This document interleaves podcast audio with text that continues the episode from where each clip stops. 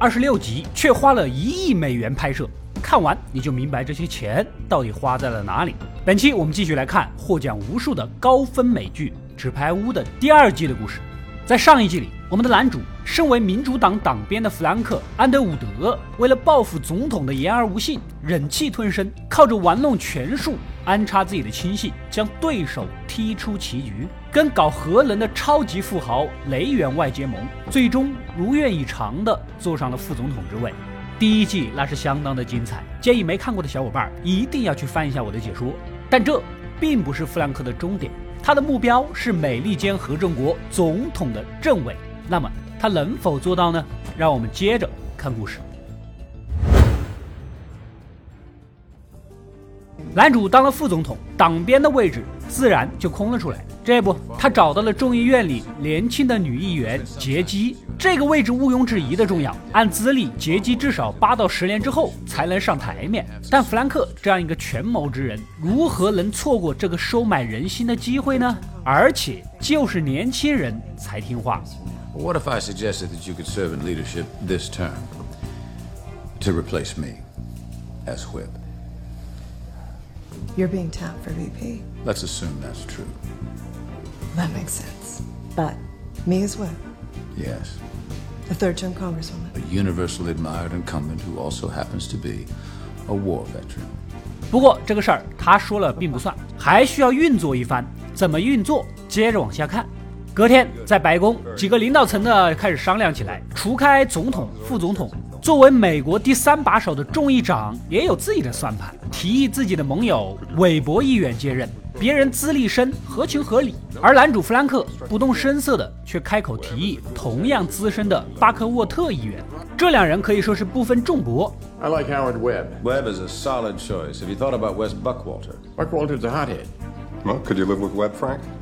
Webb is a good tactician, but he lacks follow through. The problem with Buckwalter is he's too abrasive. No charm, lots of enemies. Is there a third option? Mr. President, what if we let the caucus pick? Let it be a wide open race. Both men are qualified. 可为什么不直接提劫机呢？就是要双方争来争去，等到要各让一步的时候再提他。不得不说，这就叫做以退为进，你根本猜不中他的真实意图。第一季的结尾，曾经给男主当喉舌的媒体记者佐伊和报社的同事简姐和阿帅一直在私下调查这个年轻的光头议员之死啊，到底是自杀还是他杀？怀疑的目光就一直围着男主这边，但是苦于找不到证据。不知道大家还记不记得，这光头议员呐，翅膀硬了，竟然要挟弗兰克，被他提前给出手弄死。三人好不容易联系上了光头议员有关联的应招女郎瑞秋，如果查到他，就能顺着抓到弗兰克的把柄。而作为弗兰克的幕僚和救火队长，狗叔当然是要第一时间前去灭火，赶紧提前找到了瑞秋，换了个地方隐姓埋名。等佐伊追到餐馆，人早已转移，又扑了个空。回去，三个人赶紧商量啊，哪有这么巧的？而且阿帅找线人查到瑞秋的入狱资料全部被抹掉删除，能有这个操作的背后肯定是个大人物，不是弗兰克能是谁？没想到此时就收到了男主的短信，约佐伊见上一面。急匆匆的赶过去，男主啊也很谨慎，先确认对方手机关机，没有录音。Where's your cell? Here. It's not recording. I need to ask you to delete all of our phone history. Why would I do that? I'm trying to protect both you and I. 其实找佐伊呢，就是想让他把双方的短信呐、电话给删了，以免以后露馅。佐伊不停的试探，弗兰克游刃有余的打着太极。Maybe there was foul play. If there was a hint of foul play, don't you think the police would have investigated? The same police that buried his DUI? And you think I was involved? There's a connection between you. Listen, these sound ludicrous. 反正光头议员就是自杀，我也很伤心，跟我没关系的一键三连原则，没有一丝的疏漏，最终两人也就没谈拢。光头议员死了，竞选团队也散了，而他的地下恋人兼办公室主任克里斯蒂娜自然是要找新工作的，由男主举荐去应聘白宫幕僚长琳达的助理岗位，用工作来疏散思念。另一边呢，男主的老婆克莱尔上一季的麻烦还没解除，他跟公司里的高材生吉利安不和，一怒之下把人开除。结果别人怀孕了，要告他公司开除孕妇，而且绝不和解。告他是小啊，但会牵连刚当上副总统的男主，所以他也是焦头烂额。但这个吉利安也不是个好鸟，怀孕怀的是有妇之夫的孩子，别人老婆直接上门要讨个说法。You want to see our kids? I can show you pictures. Mrs. Applebaum, I, Fuck I, do you think you are? look, I'm sorry. And don't think for a second you're going to use that baby to get money out of us. He doesn't even know I'm pregnant. But you knew he was married. How could you? Did he talk about us? no, Lying bitch. Am I embarrassing you? Did you think about how you would humiliate me and my kids? Use a condom the next time you fuck somebody's husband. 对方还算客气的，要是换个风俗习惯呢，小心闺蜜团撕衣服警告。我跟你说， 不过大家也都知道，作为男主的妻子，克莱尔也不是个省油的灯，因为原配能找上门就是他给的地址，而且他根据吉利安的档案，专门去健康维护组织打听到了吉利安呐需要定期服用一种还在试验的保胎药，才能维持胎盘的正常运转。所以他伪造了放弃保险的签名，搞得对方没办法拿到药。就算是吉利安去告，官司也要打到半年后才有结果。而吉利安还有四个月就要生了，根本拖不起，逼得对方不得不上门谈判。 They said it was terminated. And you want me to get involved? There's medication that I need.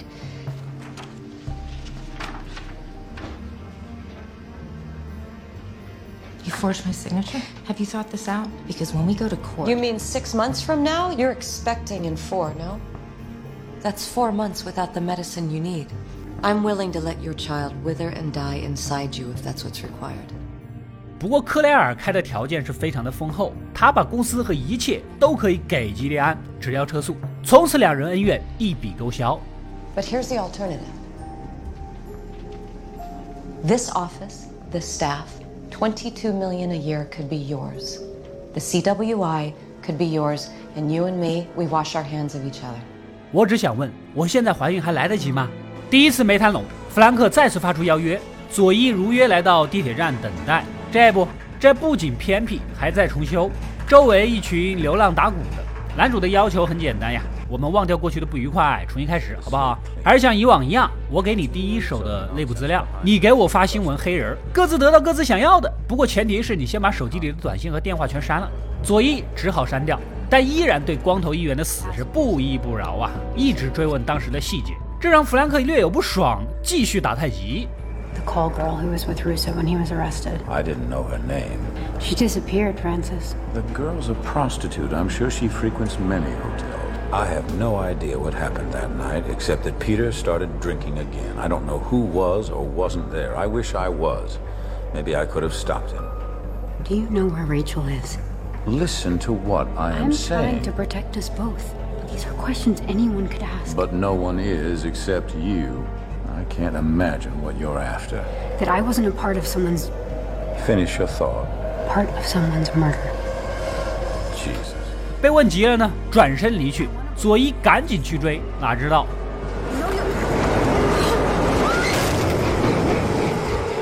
弗兰克就是个假动作，突然回头，重重的将佐伊推向了铁轨，人直接凉凉啊！阿帅一直很喜欢佐伊的，收到消息也是痛不欲生，而简姐吓得要死，她的邮箱被匿名发来了佐伊的裸照，明显就是警告，赶紧收拾行李，准备辞职返乡，从此不问世事。要是再查下去，自己要么进去，要么下去。当天也是弗兰克的生日，他回到家没有一丝的顾虑，毕竟呢、也不是他第一次杀人了。Don't waste a breath mourning Miss Barnes. Every kitten grows up to be a cat. They seem so harmless at first small, quiet, lapping up their saucer of milk. But once their claws get long enough, they draw blood. There is but one rule hunt or be hunted. 隔天就是副总统的就职典礼，在最高法院首席法官的见证下，弗兰克·安德伍德宣誓就职。Without any mental reservation or purpose of evasion, That I take this obligation freely without any mental reservation or purpose of evasion. and that I will well One heartbeat away from the presidency, not a single vote cast in my name. Democracy is so overrated. 完事儿后还得继续聊正经事儿啊！男主和众议长各自支持的两个党鞭候选人直接就撕逼起来。You're hurting the party. I'm just responding to the lies Howard's been slinging. Those junkets happen, Wes. I'm not making it up. And nepotism's any better. That's just not true, and you know it. Oh, and your sister's husband just happened to be appointed state treasurer. Ex-husband. And yes, That is such a load of crap, Al. 你扒我的丑闻，我挖你的祖坟，现场都是一个党派的，没外人，内部掐架是可以的，出去了还得一副友谊天长地久的样子。来到白宫， 总统即将跟远在海对岸的东方大国，没错，就是我们中国进行商贸谈判。所以咨询国务卿雷员外以及弗兰克的意见。之前讲过，国务卿美国第四把手，统管外交事务，相当于外交部长，但又不局限于此。有时候呢，一些公告文件。还有总统和国务卿联名签署，总之权力是不小。国务卿主张强硬，而雷员外身价四百亿的超级大富豪，又是总统二十年的挚友，在中国做了三十五年生意，还有一个合资的炼油厂。强硬对他的生意来说是有百害而无一利，当然主张温和。男主毕竟是跟雷员外结盟啊，而且才入驻白宫不久。虽然国务卿是他自己人，在这个时候自然是向着雷员外以示友好的。I lean more toward Raymond's thinking. If we antagonize the Chinese, we could undo years of progress. Allow me to do this quietly with a soft touch. I won't antagonize them, sir. The last thing we want to do is rock the boat. Raymond? you Want to grab some lunch? The president is like a lone tree in an empty field. He leans whichever way the wind is blowing, and right now Raymond Tusk blows far too strong from the west. 事后再跟国务卿嫂子好好的解释解释，别人二十年的交情，你的提议也没用，不如咱就支持他。但是你又不一定非要照做呀，你可以不小心强硬嘛。I promised the president a soft touch. I can't intentionally break my promise. What if it was unintentional? Kathy, if you don't like how the table is set, turn over the table. 其实我们都知道，弗兰克对雷员外只是表面结盟而已，后面还得继续搞他。这边的杰基趁着吃饭的时候，将自己要竞选党鞭的消息悄悄告诉了自己的干爹，同样是国会议员的泰德。当然呢，也是因为干爹的扶持，才让他这么年轻才有机会进入国会当个议员。干爹当然是无比支持啊！你进入领导层，与我更加有益。我跟我这一帮子人铁票支持你。隔天的商贸谈判，双方代表团时间还没到就全部离席，完全没谈拢。这个结果迅速吸引了所有媒体的目光，记者们蜂拥围住国务卿询问情况。果然，国务卿嫂子老戏骨了呀。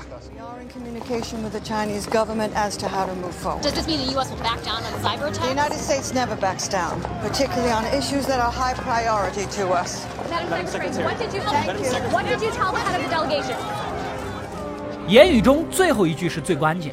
美国不会在重大问题上屈服，不屈服不就是强硬吗？果然是无意间的强硬呐，搅得一手好浆糊。杰基参加党鞭竞选的事儿，在国会也就瞒不住了。弗兰克明面上支持的候选人胖胖巴克沃特有了危机。杰基有他干爹泰德的资助，选票也在慢慢扩大。我怕我当不成呐。而且他跟杰基的干爹多年前结下了仇，要不是对方啊，自己早就成了国会参议员了，哪会到这众议院？说到这儿，我们再来好好解释一下参议院和众议院，这是美国国会的两大组成部分。最直白的解释就是，参议院都是德高望重的精英，提出的法案和智囊质量相比而言比较高。五十个州，每个州两人，一共一百人，任期六年，由副总统冠名参议院议长一职。平时呢不掺和任何事儿，只是投票的时候如果打平了或者出现紧急的情况，副总统可以行使权力当个裁判什么的。为什么是六年任期呢？就是以免被选民的选票左右，做不到充分独立的思考。时间长一点呢，反正老子不怕你。众议院就水一些了，议员有四百三十五名，按地区人口分配名额，任期只有两年，可以连任。任何法案两院同时通过，再交给总统签署才能生效。第一季里面详细讲过啊，可以翻来看一看。回到故事，弗兰克力劝巴克沃特，既然你不能跟杰基联手。干脆跟你的对手韦伯议员联手，这对胖胖巴克沃特来说，这就像一坨人屎和一坨狗屎。你想赢，你必须要吃一坨。你说他该怎么办？Anyone who Havermeyer is backing, I don't work with. He pulled the same crap on me when I ran for Senate. He financed my primary opponent, asshole. I just can't do it, Frank. 不知道你们该怎么选？弹幕里告诉我。夜晚，男主要参加一个授勋仪式。他是副总统，之前说过的，副总统是没有实权的，最主要的工作就是到处代表总统去剪彩呀、发表演讲啊、颁奖啊之类撑场面、站台的活，俗称吉祥物。这不，今晚就要跟两个将军授勋。没想到麦金尼斯将军是老婆克莱尔的大学老同学啦。吃饭的时候见了一面，克莱尔瞬间情绪有些崩。弗兰克追去厕所一问，才知道原来当初克莱尔在大学被强暴的施暴者就是这个麦金尼斯。Francis, Francis, please don't do anything. I'm not gonna pin a medal on You that. have to. Just a minute, please. He does not deserve Francis, a medal. I'm telling you that I man beg of deserves you. to be taken I out am and shot. begging you, please.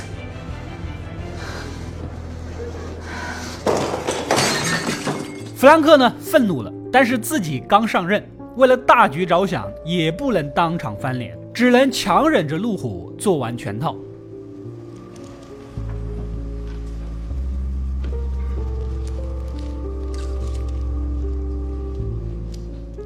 像极了足疗技师遇到了满身狐臭不修边幅的顾客，不想按又不得不按的样子。第二天，总统就召唤国务卿泽兰了，要你好好谈，你怎么给谈崩了呢？现在搞得他很被动，谈判代表就是代表着他，他现在反悔道歉吧，显得自己手下都管不住，又软弱；嘴硬支持吧，又不是自己想要的结果，这怎么搞？赶紧打专线询问雷员外的意见。雷员外自然是提议咱要道歉，哎，反正关系肯定是要处好。弗兰克趁机搭腔，国务卿写道歉信没有分量，要总统你亲自写才有诚意嘛，是不是？Frank is right. We need to be pragmatic. Worry about appearances later. All right. I'll have Catherine draft an apology. No, it has to come from you, Mr. President.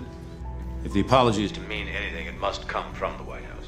That is certainly the more likely to succeed. Fine. I'll do it then. 然后总统就答应了。挂完电话，男主又露出了真面目。 Sir, forgive me if this isn't the case, but you seem a bit hesitant. There is some insight into what Kathy brought up. Backpedaling is weakness. But sometimes standing your ground is better than giving in. They respect you more when you show strength. The American people voted you president, not me, not Raymond Tusk. 不是我说呀，道歉显得你多软弱啊！而且国务卿说的话也不无道理嘛。接着继续拱火，你不能老听雷员外的，毕竟人民选的总统是你呀、你得自己做决定。这番话说完，总统陷入了深深的犹豫。男主就是要搞事情，事情搞得越大越好，越乱越好。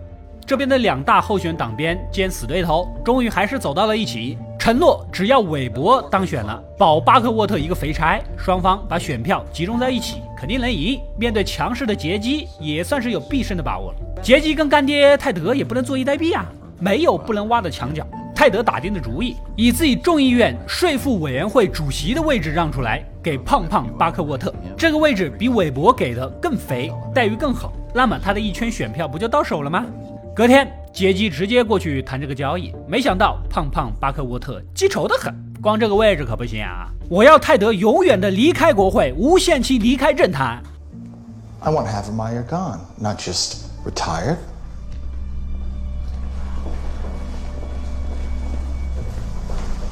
Politically dead. 你这个要求也太离谱了！干爹就是为了未来更大的权利才支持他当党鞭，退出来还玩个毛？杰基转头又想去试试韦伯，但是那个人自尊心极强，根本就不跟你谈，事情直接陷入了死胡同，只能去寻求弗兰克的帮助。弗兰克是干什么的？干了十多年的党鞭，党鞭是干什么的？保证本党议员能听话，所以他手上捏着许多议员的黑料，就是在关键时刻鞭策你们的。这不巧了，你的干爹啊，还真有个十九岁患有中风的私生女，以这个做要挟，泰德必须离开政坛，问题不就解决了吗？This is my file on Ted, an illegitimate daughter, the nanny, of course. Her name is Emily Rodriguez, nineteen, cerebral palsy. I know about it. I've known Ted since I was born. He and my father were very close. Yeah, I'm aware. 但杰基接受不了啊，私生女的事儿他知道的，当干爹跟他父亲多年的好友，又送他去西点军校，又一直暗中培养他，捐助他走到了这里，他怎么可能过河拆桥呢？然而弗兰克没给他任何商量的机会，反正这个消息由他放出去就行了。I know her mother. These people don't deserve this. I've given you all I can. Whatever you decide is your prerogative, but maybe I misjudged you. Tad is family to me. an adopted daughter in lieu of a real one. Sir, secretary is here. Thank you. Send her in. Excuse us. 另一边，阿帅不依不饶，硬是要警局调出监控。这个角度正好被施工的围栏给挡住，根本看不到凶手。所以所有人都认为佐伊是失足跌落的，必须要查清楚死亡的真相。向报社的同事咨询了暗网的登录方式，想着可以找个牛逼的黑客，从电信运营商那里搞到佐伊和弗兰克的短信和通话记录，不就完了吗？还真遇到了愿意接活的顶级黑客。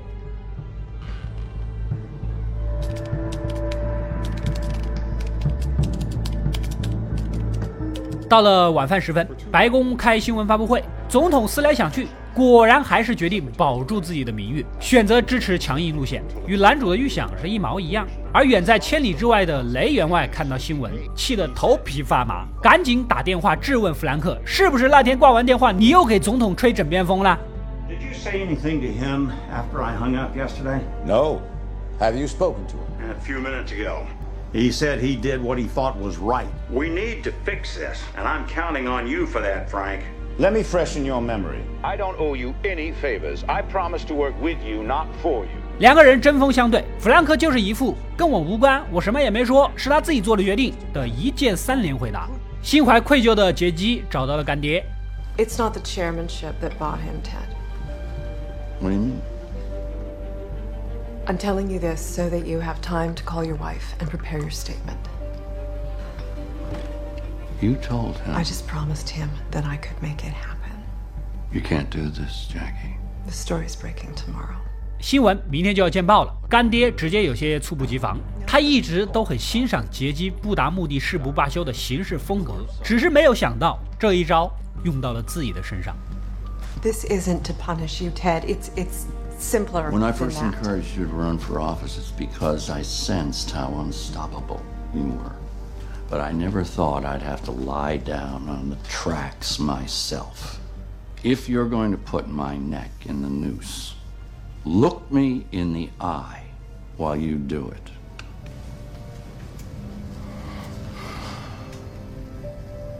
I'm very grateful for all that you've done for me. You'll make an excellent whip, Jacqueline. Now, please get out of my office.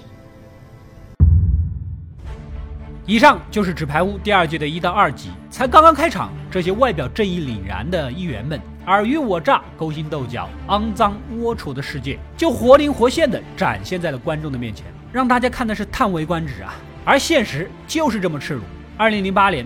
伊利诺伊州参议员奥巴马当选为总统，那么这个位置也就空了出来。而伊利诺伊州州长私下明码标价叫卖这个肥缺，结果事情败露，锒铛入狱。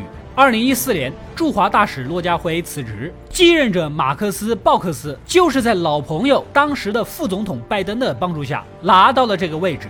官场上的事儿，相互帮忙才能上，是吧？好了，言归正传，弗兰克已经撇开了会影响自己的小记者，接下来他要对付的是总统和大富豪二十年的友谊，以及如何将总统拉下水，好让自己这个二把手不通过选举而继承大位。那么他能做到吗？还有哪些手段呢？让我们拭目以待吧。好了，喜欢本期视频的小伙伴点个赞支持一下，没点关注的赶紧点一个关注，可以第一时间收到我更多更精彩的视频推送。本期视频点赞过八万，《纸牌屋》第二季的续集三天内给大家安排上。